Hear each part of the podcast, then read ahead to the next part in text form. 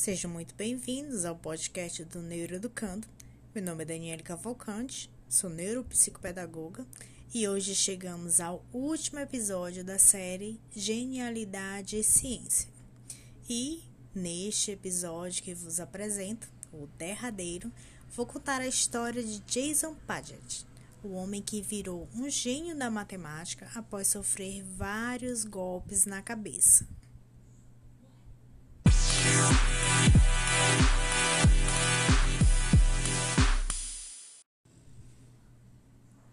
A história de Jason envolve tragédia, trauma e instinto de sobrevivência. Jason viu sua vida mudar após um assalto, em uma sexta-feira de 2002, onde recebeu vários chutes na cabeça, sendo socorrido em um hospital próximo do local em que ele teve, em que ele sofreu o assalto, né? E sendo logo liberado. O violento episódio do qual ele foi vítima deixou como consequência um transtorno obsessivo compulsivo, ou chamado TOC, né, ou conhecido TOC. Com medo do que aconteceu e o fato de que ninguém o ajudou na hora do assalto, fez com que Paget passasse a ter medo de sair de casa e estar perto de outras pessoas. Não tiro a razão dele, né? Ele passou então a viver trancado em casa, desenvolvendo também uma obsessão por limpeza. Já o trauma na cabeça deixou com que ele sofresse outras, outra, tivesse outras sequelas, né? É, no caso dele, é, as sequelas foram ligadas à sinestesia, né? A forma como ele via as coisas. E, inclusive, a gente já falou sobre sinestesia em uns episódios atrás. Mas voltando aqui pro Jason, é, a forma como ele via as coisas, né? E como ele seguia um padrão, como ele via um padrão em tudo, né? Forma formas fractais na música, nos sons, é, nas texturas, enfim, né? Jason ele tinha adquirido uma habilidade de enxergar um padrão em tudo, né? Logo, a habilidade de enxergar matemática em tudo. E isso foi uma habilidade adquirida após o assalto, né? De repente, ele percebeu que tudo que via podia ser separado em pedaços menores, mas idênticos, né?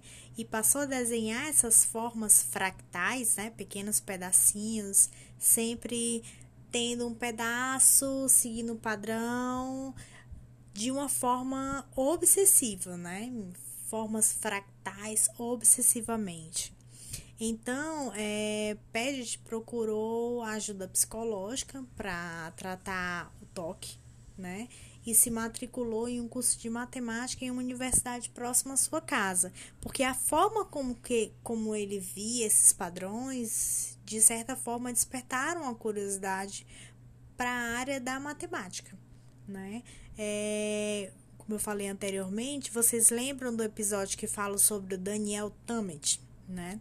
Então, Jason, ele fala que ver na, que ter visto, né, na televisão uma entrevista com o Daniel foi a primeira vez em que ele viu que alguém, além dele, atribuía formas para os sons e os números, né? E aí ele ele passou a procurar mais informações sobre o Daniel, né? E acabou sendo motivado para procurar outros especialistas até ser diagnosticado com a síndrome de Savant e sinestesia.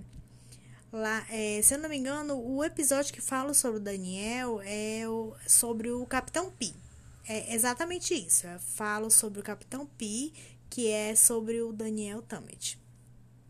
Pages, ele viajou o mundo né, contando a sua história, em como ele é, transformou esse evento trágico do, do assalto em algo com que ele pudesse se desenvolver né?